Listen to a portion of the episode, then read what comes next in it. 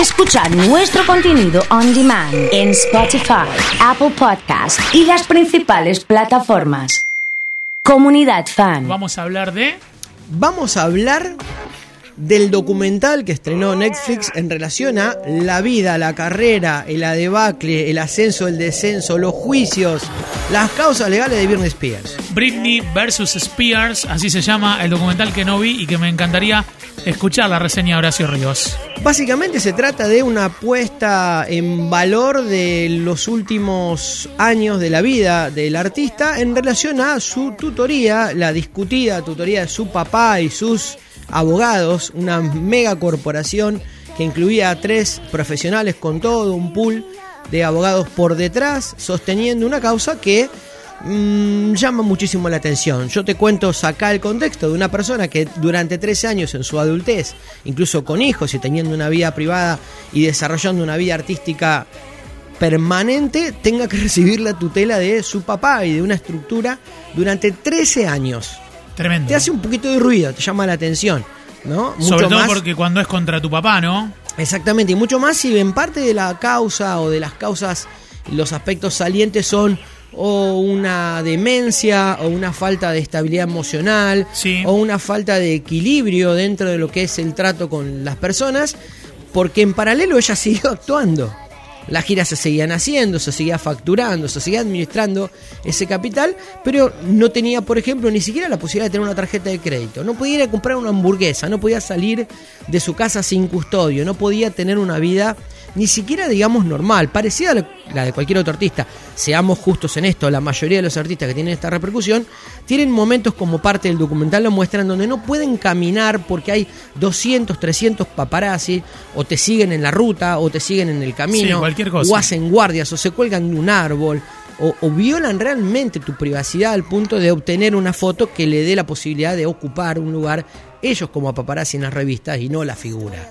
Em, pensaba en que si el documental es una herramienta que en cierto modo mandan a ser quienes llevan adelante la defensa para instalar un poco una teoría que no se conoce. Esta tiene muchísimo de eso. De hecho, parte del desarrollo del documental está amparado en una documentación que le llega por privado, secreta, Claro. a las realizadoras, Claro. eh, a la directora y a una periodista de la Qué bondad, ¿no? O sea, Con una bondad suprema, explicándole la causa, explicándole las, los agujeros oscuros que tiene esta, esta, mm, esta forma de seguir adelante, algo que en cualquier situación con cualquier adulto sería revisable como mínimo y que nunca tuvo lugar en esos 13 años, ¿no? qué bárbaro. Este documental coincide con una aparición en dos partes de otro documental de, de New York Times que, que fue, dicen, el verdadero culpable de que finalmente ella pueda ganar este, esta desvinculación y el padre se quede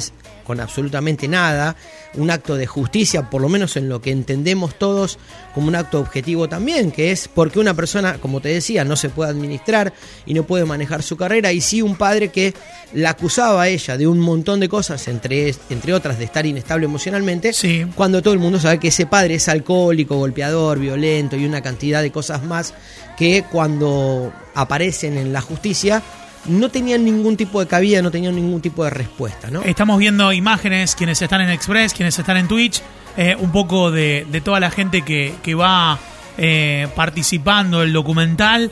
Eh, si quieren un poquito más se pueden meter en este momento, conectar la tele, ir siguiendo lo que va, lo que va diciendo Horacio. Recuerdo eh, el caso de, de denuncia de chantaje eh, que fue llevado adelante Karim Benzema Exactamente. eh, por Matthew Balbuena en la selección de Francia, lo deja a- al delantero del Real Madrid muchos años fuera de, de- de lo más importante eh, de su país. eh, y sale un documental, en cierto modo, por- como para contar su versión, Exactamente. inclinar notablemente la opinión pública y evitar una entrevista hecha por cualquier persona. No le doy entrevista a nadie, presento mi documental Elijo para dar mi versión de las Exactamente, cosas. elijo a quién. Acá pasa algo similar y en el documental de, del New York Times es mucho más fuerte. Si bien acá se logra el testimonio de la, mm, el director que hace y la entrevista de MTV en el momento de empezar esta, todos estos problemas, eh, ella le da una carta y le pide que la haga pública. Él acá confiesa que no la quiso leer porque el papá y, el- y la presión judicial hicieron que él no pueda hacer pública esa carta que Sí, le entregan. sí, sí. Este, si bien aparece ese testimonio, aparecen estos datos sorpresivamente de un voluntarioso o voluntariosa que le entrega esa documentación a las directoras. También aparecen testimonios cercanos de incluso uno de los que fuera su manager durante muchísimo tiempo.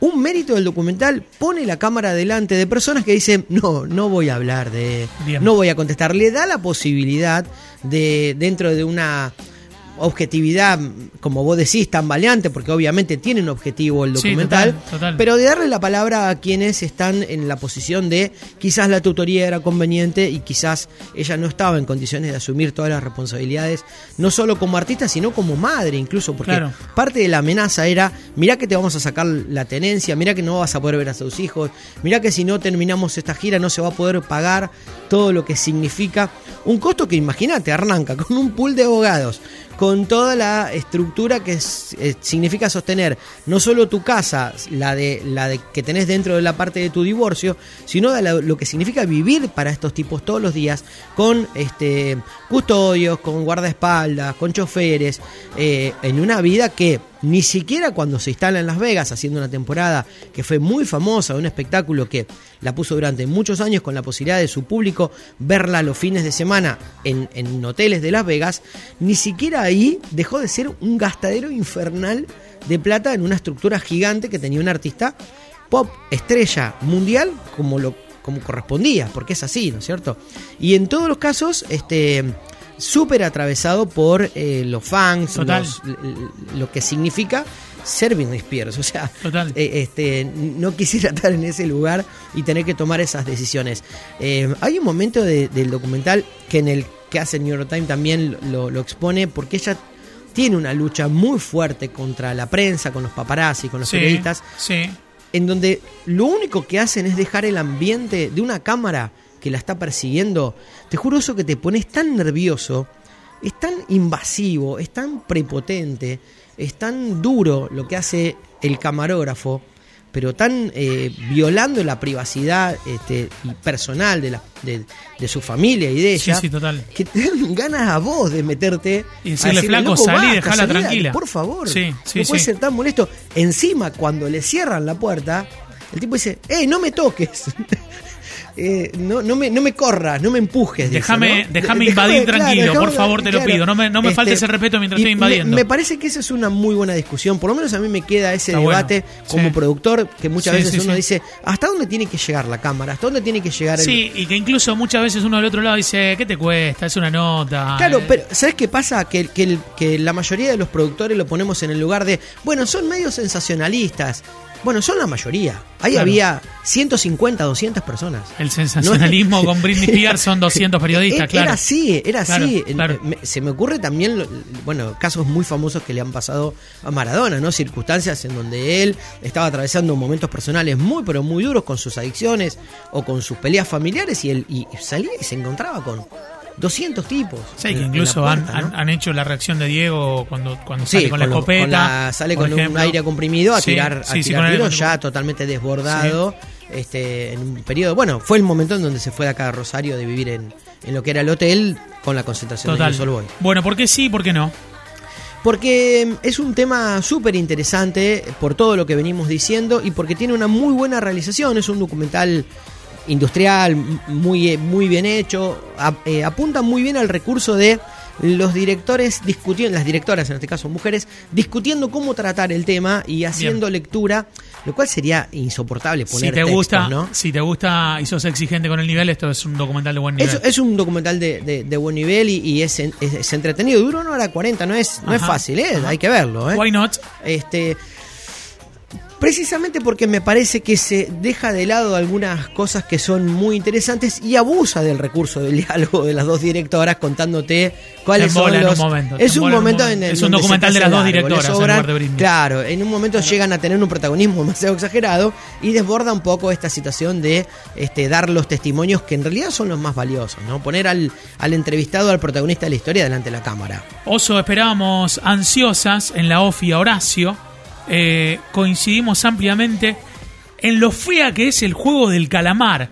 Yo por orgullo la terminé, las chicas no pudieron, pero no entiendo cómo esto puede gustar masivamente. Algo tan, tan no sé ni cómo escribir. Mirá que miro cualquier cosa. No, no y no, gracias. Bueno, eh, eh, millones de personas no coinciden con, su visión. Eh, yo me voy a limitar a decir, cada uno haga la valoración que quiera. La serie tiene en sí una trama súper adictiva. Vos, vos querés ver cómo, cómo va a terminar, querés saber qué va a pasar, querés saber más que quién va a ganar, cuáles van a ser esas resoluciones, cuáles van a ser los juegos que van a poner al límite a cada uno de los protagonistas.